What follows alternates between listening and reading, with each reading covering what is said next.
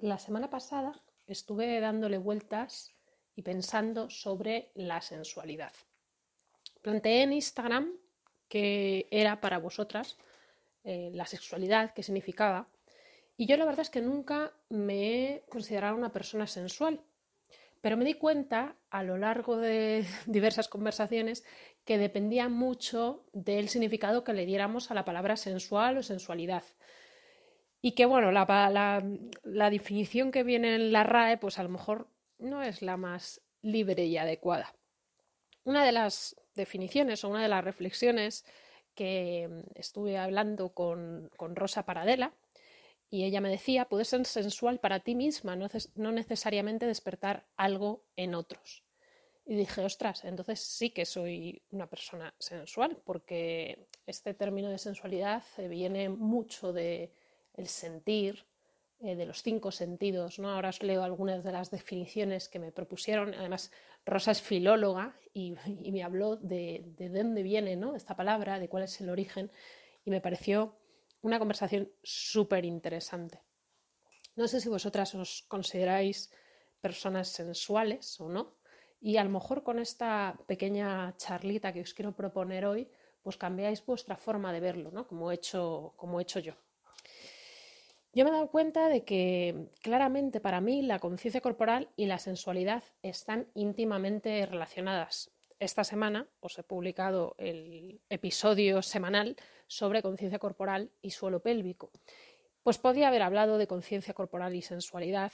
Y además, si me seguís en diversas redes, sabréis que yo tengo una campaña personal a favor del placer y del goce en las mujeres de promover el placer y el goce en el día a día y no necesariamente un gran placer y un gran goce, que también, sino el goce y el placer de las pequeñas cosas.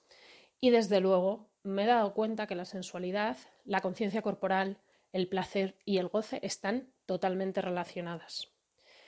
Tras reflexionar, yo veo que la sensualidad para mí es juego, es regalarme y regalar sensaciones bonitas y agradables cuando bailo estando presente, cuando fluyo, cuando disfruto del movimiento, cuando disfruto de dejarme llevar, entro en ese juego sensual. Me siento traviesa, me siento una niña otra vez y me siento viva. Además, esto del placer y del goce es algo que se nos ha negado desde hace mucho tiempo y que ahora a veces somos nosotras mismas las que nos lo, nos lo negamos. Os voy a leer algunas de las cositas que hablé con, no solo con Rosa Paradela, sino también con Mar Márquez de Milló Salvaje, con la que hago talleres de, de baile sensual. Vamos, yo voy y los recibo.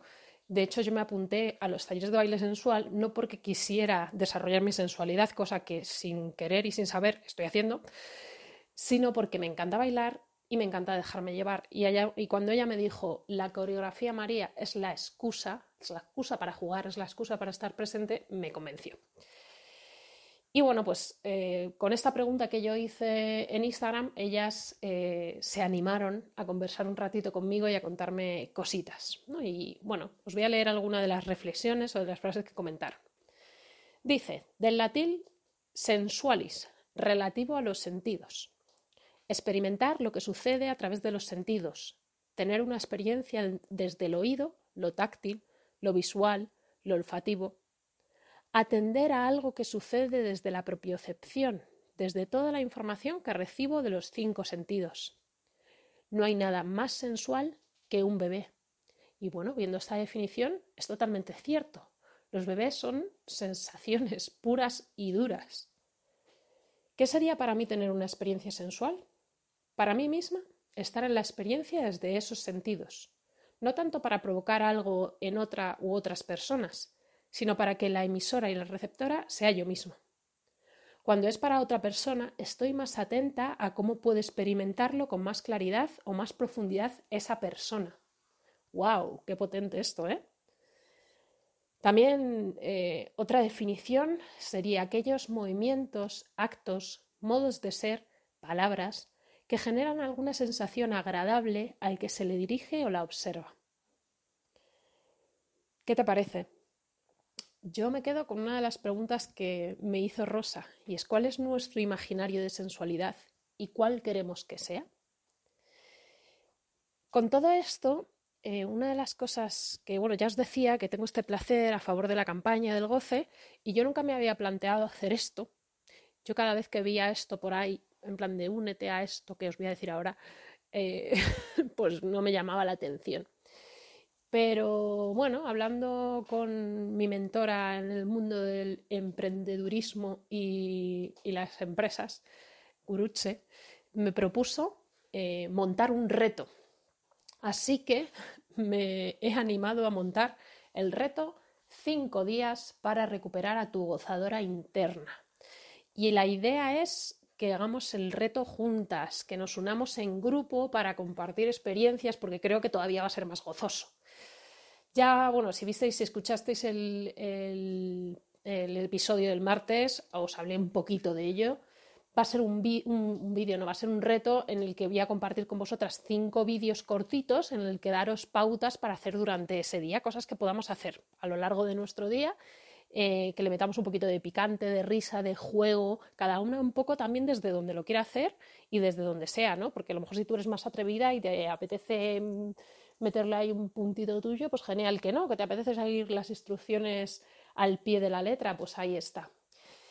Os daré ya las últimas indicaciones porque te podrás apuntar, os podéis apuntar al reto a partir de la semana que viene.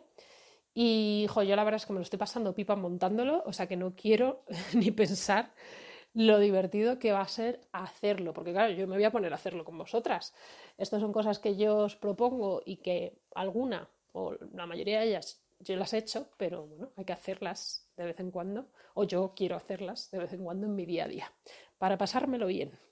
Así que nada, la semana que viene os cuento cómo apuntaros, estar atentas, eh, lo veréis, bueno, os lo diré aquí, lo veréis también en redes sociales, lo pondré en mi blog, lo tendréis en mi web, así que no se os puede escapar.